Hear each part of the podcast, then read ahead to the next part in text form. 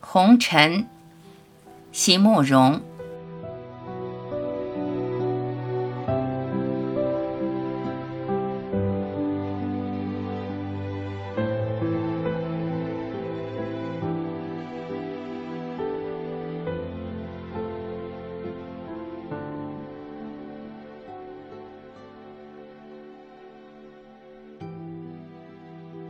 荒谬的真实。早上起来，发现自己站在冰冷的水里，因为还在将醒未醒的时刻，心里不禁起了疑问：我在哪里？我在什么地方？水很冷，刚刚从温暖的棉被里暴露出来的双脚特别敏感，有一阵寒战从脚尖一直传到全身。我终于完全清醒了。知道自己正站在床前，而整个卧室正浸满了水，一片汪洋。这是我刚搬进来的新家，在整幢十几层大楼的三楼。外面既没有风，也没有雨，可是卧室里我那么喜欢的浅灰蓝色的地毯却全部泡在水里。丈夫早起来了。正在打电话向大楼的建设公司交涉，要他们派人来看，声音非常愤怒。可是很奇怪的是，我好像并没有生气。我虽然努力想生起气来，但是这样荒谬的现实却使我觉得很好笑，一直忍不住想笑。在平日的生活里，我并不是一个非常看得开的妇人，相反的。我常常会在很小的事情上生气，就像这一次搬家，总有很多不尽如我意的地方，甚至连画桌上透明漆的颜色漆得太深，也会让我嘀咕个两三天。丈夫看不过去了，说了我几句：“不过是一块木头罢了，深一点浅一点又有什么关系呢？用久了以后还不是都一样？”但是就是不一样啊！原来那样好看的整块长长的桂木板，原来那样柔白的桂木原色，被我几刷子刷下去就变得苍俗不堪。才发现差遣孩子去买的透明漆品质太差，但是后悔已经来不及了。于是每次站在画桌前，就要重新怨恨一次，怨恨自己的疏忽。为什么事先没有考虑到这种种可能会发生的差误？当然，在房子方面发生的一些问题也曾影响到我的情绪。原先对这个新家可以说是一见钟情，看了第一眼就忙不迭的要付定金。朋友们要我再多看一些别的房子，我都不肯，一心想要这个新家。因此搬进来以后，每闹一次意外。每出一次差错，心里都会多一层负担，觉得是自己当初决定时的疏忽，情绪就会陷入低潮。所以，丈夫这天早上对建设公司的愤怒，应该有一大部分是为了我。他想我醒来之后一定会受不了，因此。放下电话，转身面对着我的时候，他已经准备好了要面对着一个在盛怒之下会对任何见到的人都大发脾气的妇人。想不到他的妻子却一反常态，穿着睡衣，赤脚站在水里，一面忙着收拾进了水的书，一面却张大了嘴在哈哈的笑着，使他大大惊奇。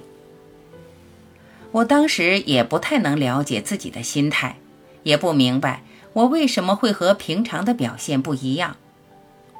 一直要到过了几天之后，才能慢慢理出一个头绪来。我想，也许是因为整件事情太荒谬了，荒谬到无能为力的程度，荒谬到我就算生气了，也找不到可以真正埋怨的对象，更找不到可以真正解决的办法。因此，我才会发现，唯一的武器就是自己也要换一种荒谬的态度来面对这个现实了。在生活中，有时恐怕真的需要这一种武器的吧。不然的话，要面对那些不断在你身边出现的不可理喻的现实，你又能怎么办呢？呆滞的境界。高中读的是台北师范艺术科，在那个时候学过弹奏风琴，因为是每个师范生必修的科目。在狭小古旧的琴房里，跟着温和而又有耐心的周老师，少年的我竟然学会了好几首简单的曲子，并且后来一直没有忘记。一直也很喜欢琴键上那种黑白分明的颜色，遇到别人家里有钢琴的时候，也总喜欢去按一按。手碰到冰滑的琴键时，就很自然地弹出少年时学会的调子来，觉得很快乐。慈儿三岁左右时，他的阿姨回国来教书，买了一架大钢琴，每次去阿姨家。他就会爬上去，叮叮咚咚地玩个半天。有一天下午，我坐到琴前，给他弹了一首《斯温尼河》。我的孩子对我简直是惊为天人。整个下午，他就一直缠着我，要我一遍又一遍地弹那首歌给他听。小小的孩子也只有到钢琴琴面的身高，两只黑亮亮的眼睛紧跟着我的双手移动。我想，在他小小的心里，一定惊讶赞叹他的母亲能有这样神妙的十只手指，能一遍又一遍地创造出一种奇迹来吧。当然，后来也开始让慈儿学琴，并且在他四岁多的时候，也给他买了一架钢琴。从每天弹十五分钟到一个钟头，甚至两个钟头，从柔软的小手。和坐在椅子上小脚就会悬空的小脚女孩，到宽厚有力的手掌和高兴起来就弹个没完的国中女主，这中间十年已经过去了。十年过去了，这个春天我们搬离了石门乡间的居所，很多东西都带不走，旧钢琴也送给了一个小朋友，答应到台北以后会给女儿再换一架新的。新钢琴送来的那个早上，孩子都上学去了，家里只有我一个人。打开崭新的琴盖，对着那一排黑白分明、冰冷的琴键，有一些很奇怪的感觉，从一些很奇怪的角落前向我缓缓涌来。我忽然呆住了，我的双手摆在琴键上，可是我却弹不下去了。这是我女儿的琴，她已经可以在上面弹巴哈、弹贝多芬了，而我呢，我依旧只会弹一些老黑桥和斯温尼河而已。我依旧只知道这么多，只会这么多而已。十年过去了，十年以前那个微笑着、假装有点厌烦，但是其实心里却很欢喜。一遍又一遍弹奏着斯温尼河的母亲并没有改变，她今天仍然还可以坐下来为她的小宝贝弹出同样的那一首歌。但是奇迹已经消失了，就算是我的女儿，却很宽容地对待我，我自己却不能不感到羞惭起来。十年之间，我因为自己的不变而有了太大的改变。当然，在别的方面，我也许还有些什么成就可以让女儿继续崇拜我。但是无论如何，在钢琴的面前，曾经那样令她惊讶赞叹的神妙奇迹已经完全消失了。十年之后的今天，她只剩下一个笨拙的母亲，只会在琴键上反复弹奏出一些老旧而又简单的声音。我忽然觉得很害怕，不过只是十年而已，怎么就会有这样大的不同呢？而且这些还都是能够看到、听到和觉察到的改变。那么，在生命里，在有些呆滞不变的境界里，是不是还有一些我甚至根本没有办法会发现、根本没有办法去察觉的不同呢？在生命里。是不是还有一些原来很美好的事物，也曾因为我的不知不觉与不便，而终于离我越来越远了呢？分享。对写信来邀我去演讲，或者要我回信的读者，我都觉得很对不起，因为我很少让他们满意过。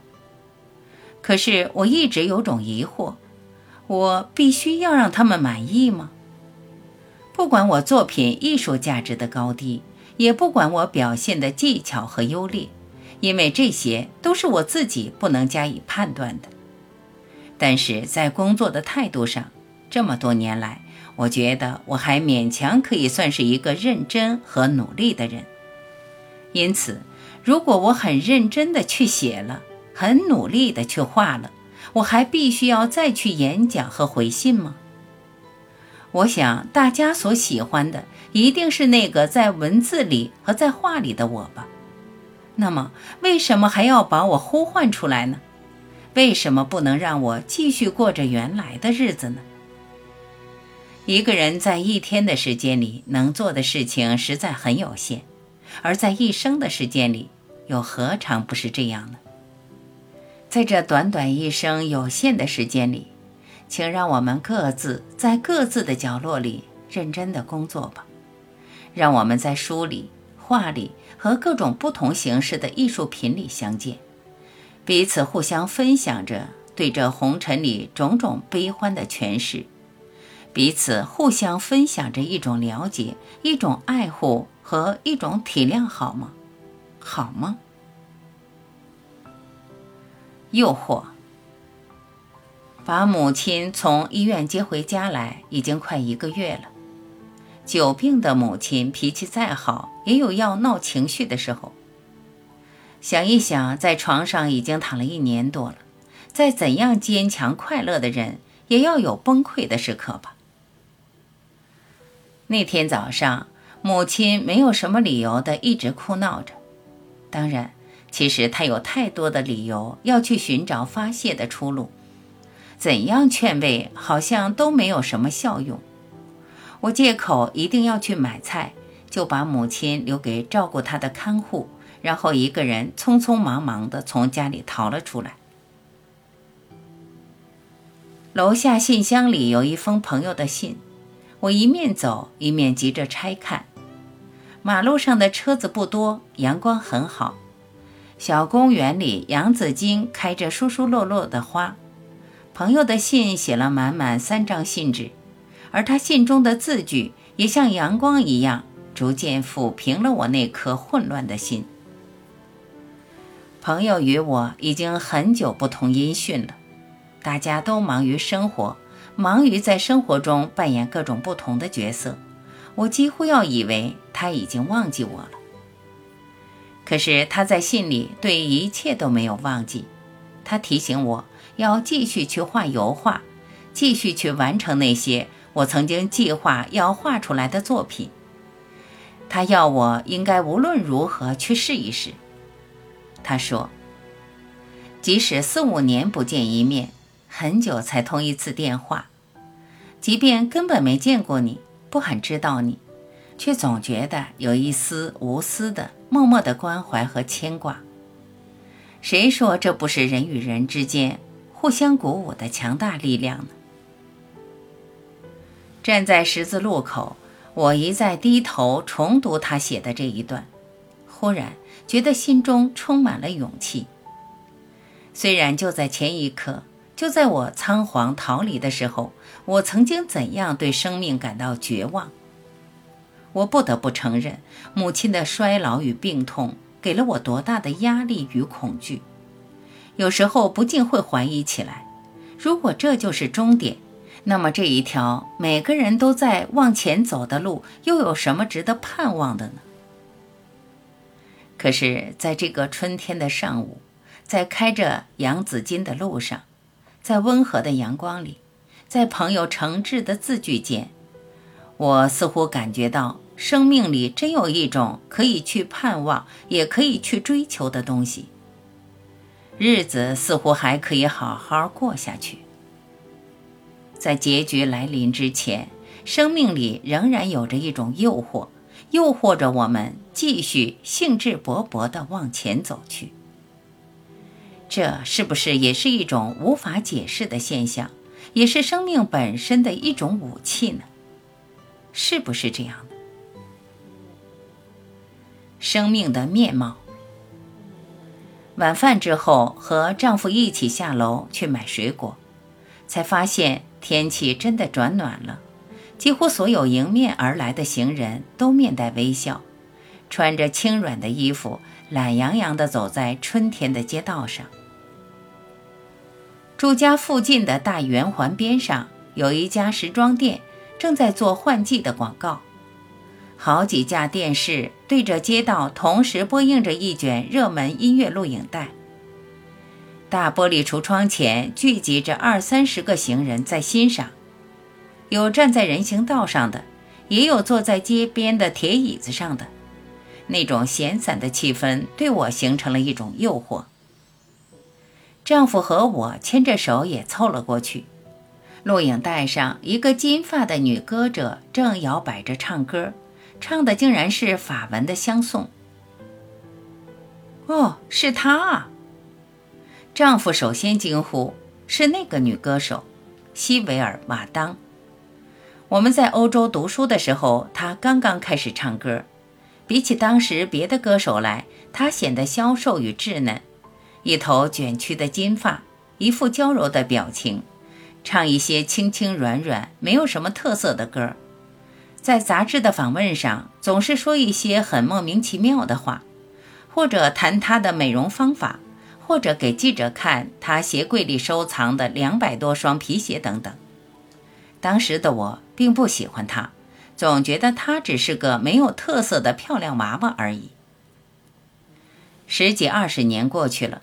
想不到他还继续站在舞台上，在这一卷录影带里，现在的西维尔有好多地方都不一样了。自信和饱满的面容，坚实的手臂，没有波纹的直发，很自然地披在耳后，仍然是金色的。而他的声音却多了几分醇厚的质感，更多了好几分的苍凉。录影带继续播放着。是现场节目，西维尔在听众热烈的喝彩里重新拿起麦克风唱一首新歌。有过那样的一个晚上，有过那样的一个人。